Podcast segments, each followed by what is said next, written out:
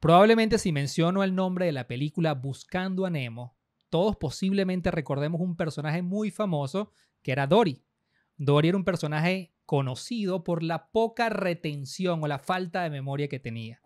Y probablemente todos tengamos mucho más en común que Dory. Mi nombre es Juan Carlos Martínez, arroba Juan Sofá en todas las redes. Y el mío es John da Silva, arroba John Snacks. Y es que lo que creemos que tiene nuestra atención no necesariamente la tiene. Porque ha existido una transformación absoluta de los estímulos cerebrales que están transformando las formas como le dedicamos tiempo a los diferentes contenidos que vemos.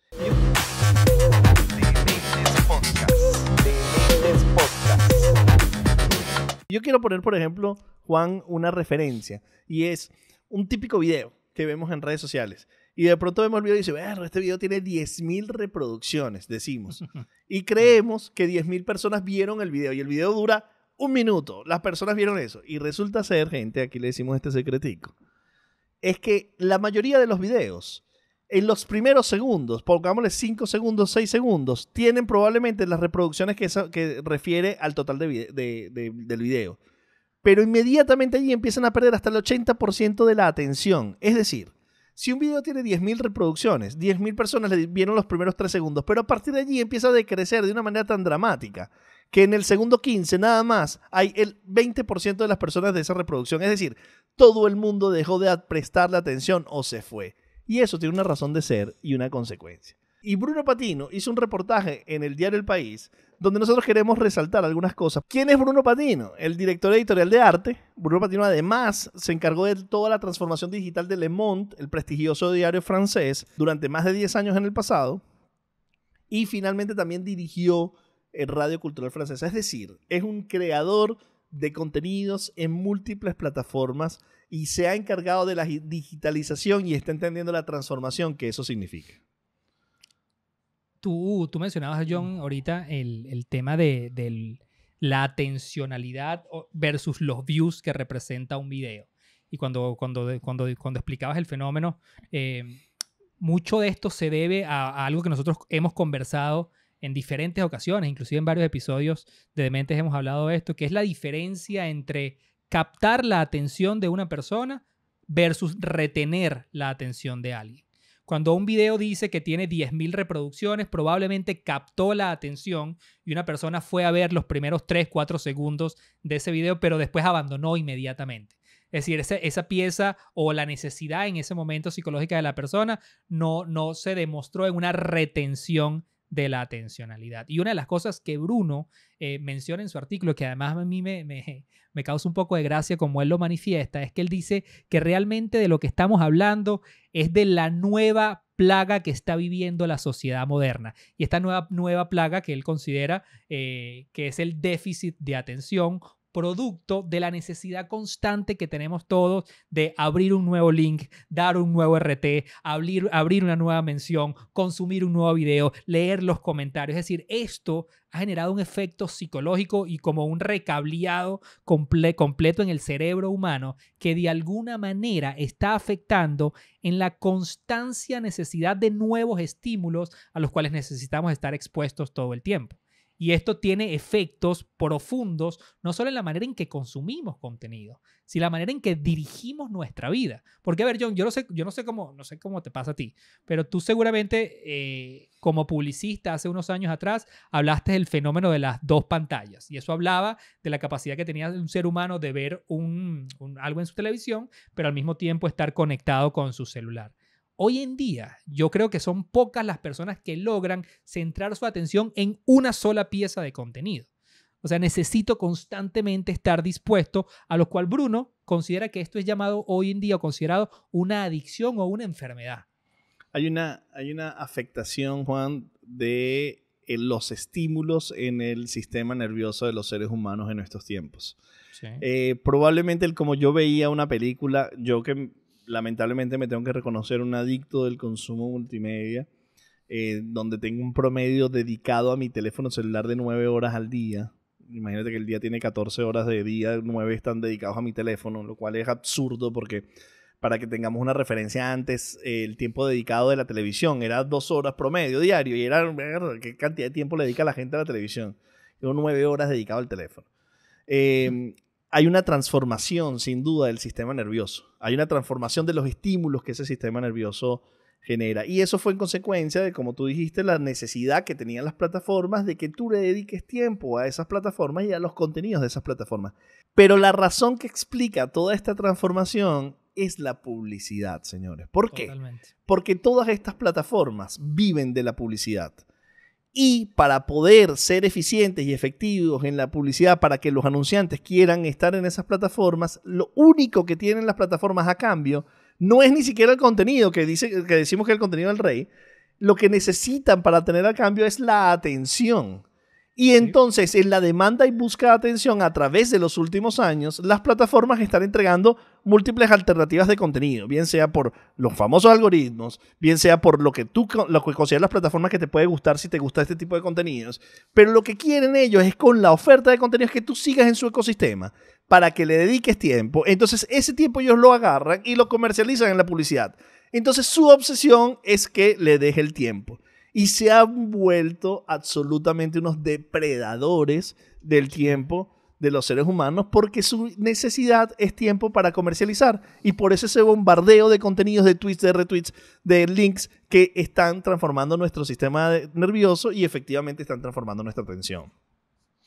Eh, yo creo que, que eso es un tema súper profundo y en lo cual John, de hecho antes de grabarlo hablábamos, le pudiéramos dedicar demasiadas horas, porque obviamente cuando tú entiendes que el, el, verdadero rol de todas estas plataformas tecnológicas, ponle el nombre que le quieras poner, Facebook, Twitter, Snapchat, TikTok, cualquiera, todas parten del mismo, del mismo principio. Yo necesito que la gente pase más tiempo en mi plataforma. La manera de hacerlo es que yo constantemente le muestre a las personas contenidos que yo creo que le interesan a estas personas. Por ende, los algoritmos cada vez se han vuelto más inteligentes desde dos perspectivas. Uno, cómo yo aprendo más de ti, cómo aprendo lo que realmente te interesa, pero ese aprendizaje lo que hace es que mejora la capacidad de predicción. Un algoritmo es verdaderamente efectivo cuando puede predecir lo que a John da Silva le va a interesar mucho antes de yo mostrárselo. Y esto ha generado que realmente se sienta o, o tengamos esta sensación de efectividad. A todos nos ha pasado que estamos en una plataforma y decimos, verga, pero esta plataforma, ¿cómo sabe esto de mí? Yo hace dos días estaba hablando esto con John, o yo hace un día estaba hablando de este tema y ahora me muestra un contenido relevante. Pero estos algoritmos están blindados cada vez más en garantizar que John va a sentir que en mi espacio esa necesidad constante de satisfacción se está, se está supliendo. Y eso ha hecho que de alguna manera nuestro cerebro se hace costumbre a sentir esa gratificación que genera cuando yo me expongo a un contenido que de alguna manera yo no sabía que necesitaba consumir o que estoy consumiendo. Entonces, eso ha generado en nosotros como esa necesidad constante de dopamina, de esta sensación, por eso se habla que es un vicio, de que yo necesito constantemente estar expuesto a estímulos que me satisfacen, ya sea por un contenido que estoy viendo, por un like que recibí, por un retweet que recibí, por un comentario.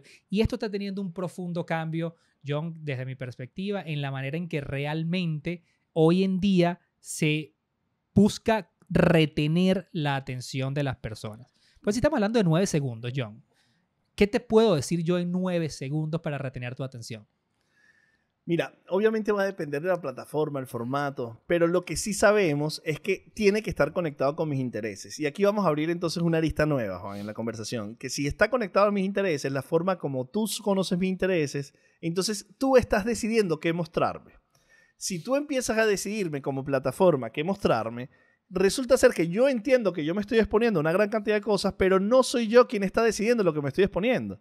Porque si hoy yo hoy día abro Instagram, por ejemplo, eh, la plataforma me va a mostrar a las personas que teóricamente yo sigo, pero no a todos los que yo sigo, sino los que él entiende de los que yo sigo son más relevantes o más referentes. Pero además me va a mostrar publicidad a partir de lo que la plataforma entiende que son mis intereses. Entonces, si yo previamente he mostrado intereses alrededor de el fútbol eh, o, alrededor del hacer eh, canoping, empieza a mostrarme alternativas publicitarias de canoping y contenidos alrededor del canoping, y a partir de allí yo empiezo a construir una nueva realidad del acceso a la información que yo tengo. Entonces, veamos, veamos el pad que quiero tratar de construir. Hablamos de la dedicación del tiempo, de la atención del tiempo que yo tengo, pero para que las plataformas y los, y los, generadores de contenido entiendan cómo captar mi atención, necesitan saber mis intereses y a partir de mis intereses me entregan contenido. Entonces eso trastorna mi realidad, porque yo estoy sumergido dentro de una burbuja que está Totalmente. afectada por el tipo de contenidos que tengo acceso, que no soy yo necesariamente quien lo está decidiendo. A menos que yo haga una búsqueda intencional, el acceso a los contenidos que yo tengo lo están decidiendo otras personas y otras compañías. Entonces mi realidad del mundo se está transformando, se está, se está trastocando. La, la promesa utópica original de Internet siempre fue que la sociedad ahora iba a estar eh, conectada y tener un acceso mucho a toda la sociedad iba a estar conectada y por ende íbamos a tener todos un acceso libre a la información.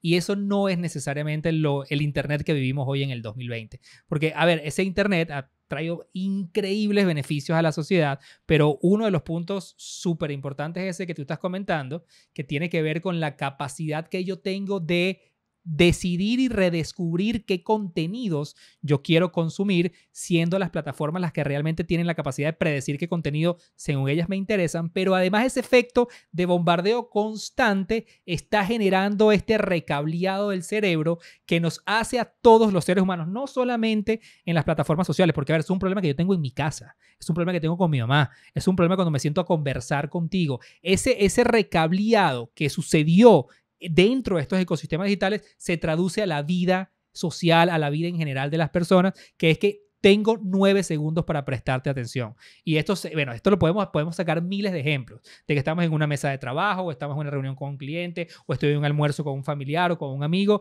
y en verdad es pocas veces la- las pocos momentos suceden donde yo realmente te estoy prestando 100% de atención, porque esto que sucede en los ecosistemas digitales se, sa- sale de los espacios digitales y comienza a ser parte de la nueva manera en que nosotros nos exponemos eh, a nuestra vida misma, a, los códigos sociales o a lo socialmente, a lo que está bien socialmente visto. Vamos a tratar de hacer un- un recap de lo que estamos hablando. Estamos hablando de que las personas están transformando su atencionalidad de una manera contundente. Sí. Y esto Sí. es debido al hiperestímulo que tenemos por las plataformas que nos entregan muchas opciones de contenido, bien sea a través de eh, links, retweets, likes, para que nosotros mantengamos la atención en la plataforma porque Sí. esa atención es lo que ellos necesitan para vender publicidad, que es su modelo de negocio en la mayoría de ellas. Facebook. Google, todos ellos su modelo de negocio es la publicidad. Es decir, necesitan atencionalidad para vender publicidad para poder tener negocio. Esa atencionalidad la estimulan a partir de dándote contenidos de interés. Ese múltiple contenido de interés que te están generando hacen que la transformación de tu atencionalidad se vea desvirtuada y transformada por la cantidad de estímulos que están generando una transformación de nuestro sistema nervioso. Pero Sí. además, esa transformación está saliendo del mundo online porque está llegando al mundo real. Y empieza entonces a exigirnos, Juan, la necesidad que ha existido eternamente de que cuando una nueva tecnología es adaptada, hay que empezar a moderar esa tecnología y establecer los mejores prácticas o correctos usos de la misma. Y empiezan a ver los planteamientos sociales de la posibilidad de la desconexión, que ya es una conversación muy frecuente en muchos círculos, la necesidad de desconectarse para poder prestar atención, para poder dedicar y para poder establecer como éticas sociales morales. Es posible, Juan, que en las próximas semanas, en los próximos meses o años por venir, exista una etiqueta y un protocolo que nos determine cuándo debemos estar online es correcto éticamente hablando y cuándo estar online es incorrecto eh, eh, éticamente hablando. Es decir, es posible que tengamos un manual de conexión en el futuro. Sí. A ver, yo, yo aquí tengo como dos puntos, dos puntos debatibles, dos puntos para debatir, perdón. El primero es, sí, estoy de acuerdo de que con toda revolución, o sea, toda revolución tecnológica viene como precedida de, regulaciones, ¿no? De hecho, este eh, Robert en su artículo habla mucho de esto. Él pone el ejemplo de, por ejemplo, cuando, cuando el surgimiento de la imprenta. El Sí. caso que me pareció maravilloso. Él habla, bueno, cuando surgió la imprenta, obviamente era un nuevo medio de distribuir, y a medida que se fue masificando la capacidad que todas las personas podían tener una imprenta, eh, eh, bueno, obviamente las personas podían repartir en esa época panfletos de las ideas que querían. Y obviamente esto generó lo que, esto es algo parecido a lo que hoy en día conocemos como los fake news. Y luego tuvo que venir la regulación de la responsabilidad editorial. Eso sucedió 60 años después del nacimiento de la imprenta. Yo sí estoy de acuerdo en que obviamente todas estas transformaciones tecnológicas, al ser tan profundas, necesitan ciertas regulaciones para que la sociedad pueda seguir avanzando y relacionándose de la mejor manera posible. Pero en lo que yo no estoy de acuerdo es en tratar de olvidarnos o obviar que esto ha sido un fenómeno que, un fenómeno, perdón, que históricamente se repite y no necesariamente lo que nosotros socialmente consideramos que está mal, no, valga la redundancia, no necesariamente es algo que dentro de 15 o 20 años sea mal visto. Y yo pongo el ejemplo de la revolución industrial siempre. Eh, cuando sucedió la revolución industrial, antes de la revolución industrial, era socialmente aceptado, era lo era como lo correcto ante la sociedad, que cuando tú te formabas profesionalmente, tú al salir de tu trabajo, tú fueras a trabajar para los negocios de tu familia. Era impensable que una persona se preparara profesionalmente y luego fuera a trabajar para un tercero. La revolución industrial transforma todos estos códigos sociales y obviamente es como que yo te diga hoy, mira John, tú te graduaste y está mal que tú no, estés trabajando en el abasto de tus padres, como tú estás trabajando en una empresa de publicidad de una transnacional. No, no, no eso, eso quedó en el pasado.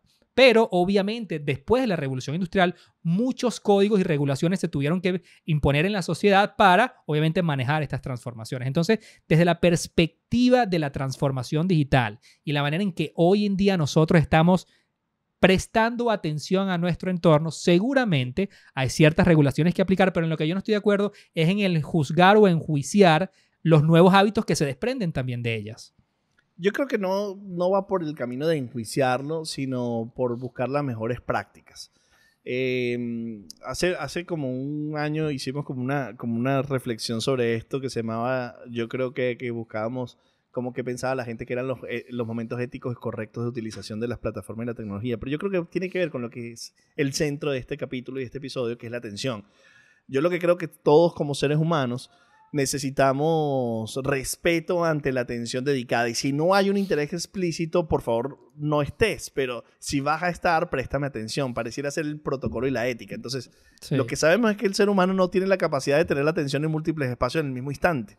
Por lo cual, si tú estás en una cena, si tú estás en una reunión o si tú estás en una conversación cara a cara, lo mínimo que yo espero de ti, moralmente o éticamente hablando, es que me estés prestando atención.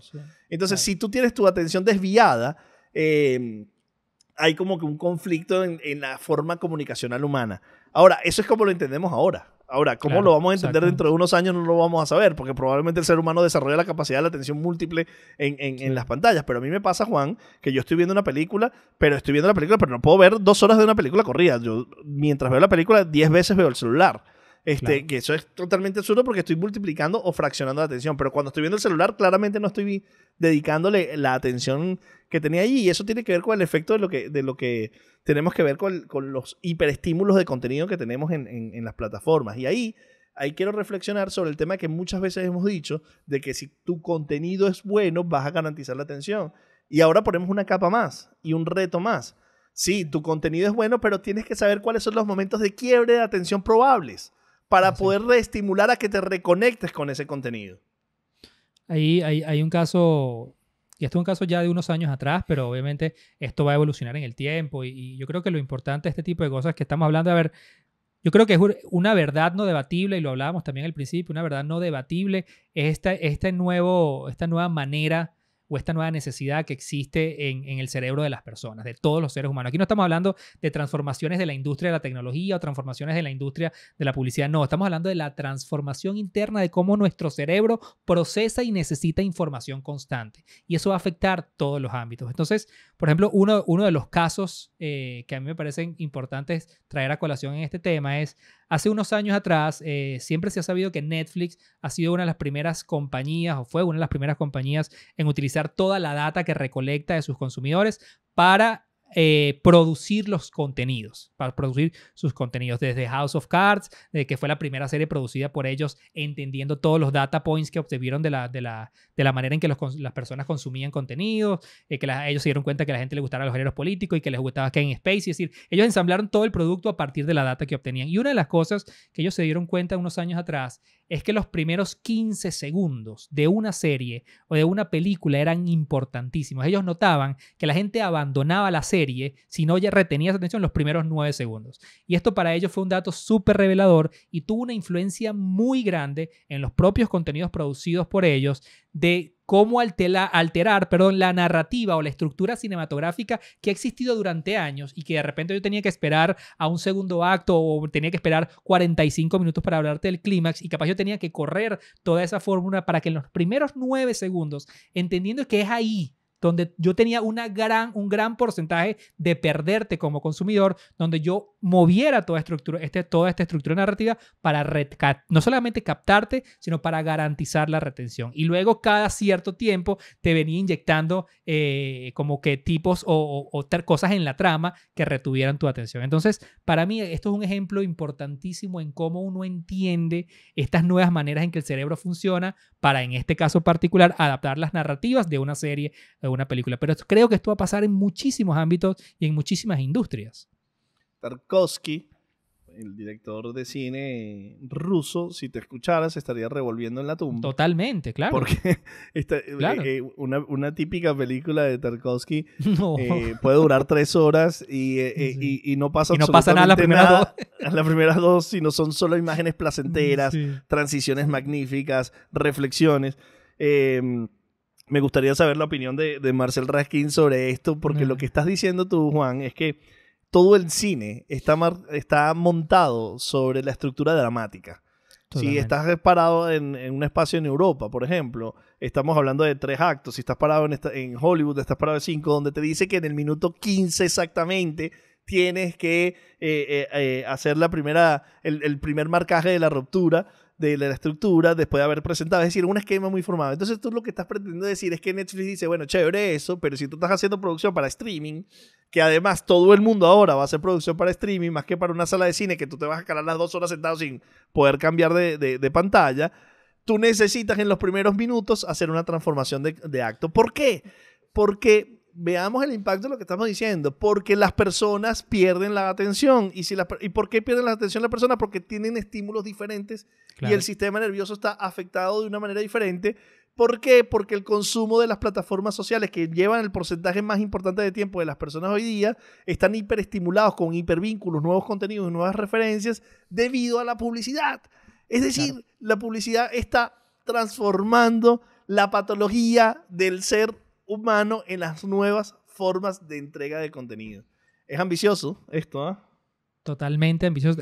John, pero a mí es tan profundo porque estamos hablando de atencionalidad. Estamos hablando en cómo yo voy a garantizar que las personas se mantengan enganchadas con un discurso, con una idea, con una historia, etc. Pasó en el tema de los formatos. O sea, un cineasta, ah, yo recuerdo, bueno, yo tengo amigos que están en el mundo del cine y yo recuerdo cuando uno hace, no sé, cinco años atrás grababa un video en formato horizontal. O sea, la cantidad de insultos que uno podía recibir pero plataformas como Snapchat, plataformas luego en el formato Stories de Instagram y hoy en día TikTok han cambiado profundamente la manera en que yo voy a contar una historia en formato horizontal, que si yo no lo utilizo en ese formato, probablemente pierda la atención de una audiencia. Entonces yo creo que la idea detrás de esto es tratar de entender estos efectos psicológicos que están trayendo en, la manera en que como seres humanos consumimos historias o consumimos, eh, consumimos contenido de manera de que yo pueda garantizar, porque además entiendo el efecto que está teniendo en la, en la retención, que yo pueda garantizar esa atencionalidad de esta persona. Y luego, Juan, eh, la- la- a donde lleva, que es otro ángulo distinto de esta conversación, la gran preocupación que genera de que estas plataformas, al entender cómo pueden eh, generar mayor tiempo de atencionalidad, deciden qué tipos de contenido exponer y en esa decisión de, tipo de contenido exponer yo defino mis formas de pensar o mis puntos de vista ante situaciones. Entonces probablemente las plataformas a través del acceso de información que me están dando, están decidiendo por mí qué tipo de cosas voy a ver, por lo cual pueden decidir por mí lo que yo siento y pienso ante un tema. Y hay grandes temas sociales que están sobre la mesa en estos tiempos, como en los derechos humanos, como las luchas raciales, la igualdad de género, las posiciones políticas como el Brexit, por ejemplo, que están siendo tremendamente afectadas por el tipo de contenidos a los cuales yo tengo acceso. Y los contenidos que yo creo que tengo acceso, que yo creo que yo tengo acceso a todos los contenidos, están mermados por los contenidos que la plataforma me muestran. Y esos contenidos que la plataforma me muestra están mermados por los intereses que ellas suponen que yo tengo y lo hacen para yo tener la mayor cantidad de atención en esas plataformas para que ellos puedan vender publicidad. Es decir, esto es algo serio, esto es algo importante. Muy serio. Porque Sí. nosotros lo que estamos hablando acá primero es que nosotros generalmente creemos que el Internet es un derecho humano y debe ser un derecho humano, pero el acceso a la información también es un derecho humano sin que yo tenga un sesgo, bien sea por tecnología o por decisión de una plataforma, a qué tipo de cosas puedo ver para poder si quiero seguirlas viendo o no en función de esto. Es decir, la atencionalidad está derivando en muchas cosas que tienen que ver con derechos, con igualdad, con política.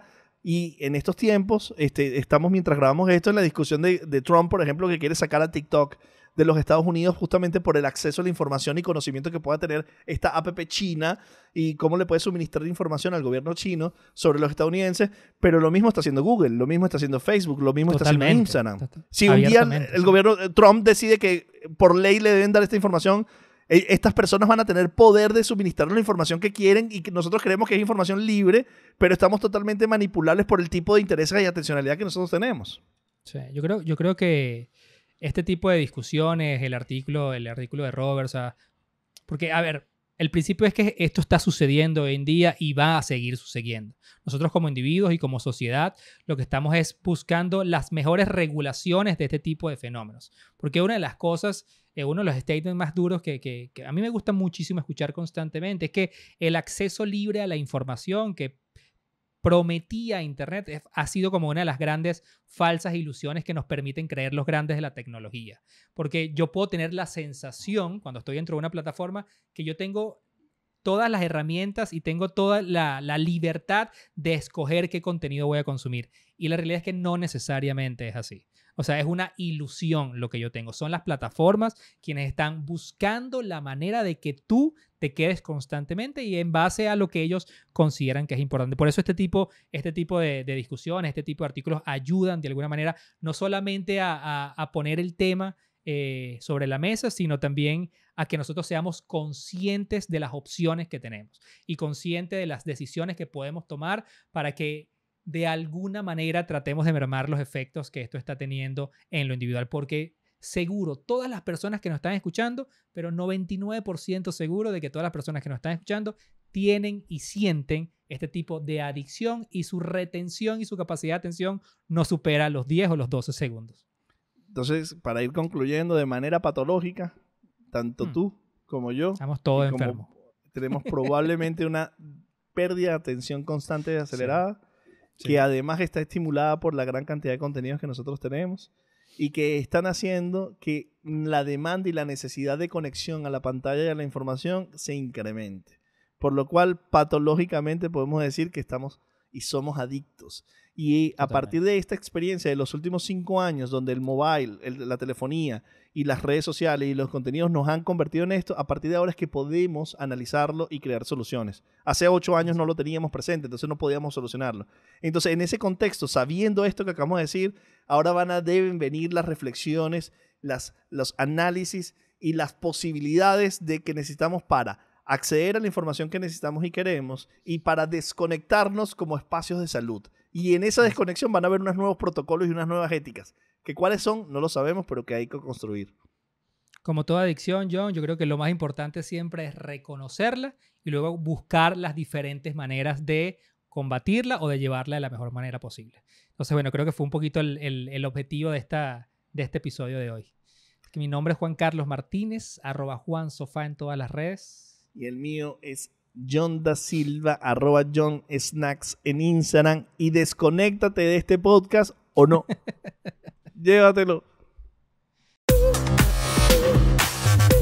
Dementes Podcast. Dementes Podcast. Dementes Podcast. Dementes Podcast. Dementes Podcast. Dementes Podcast. Podcast.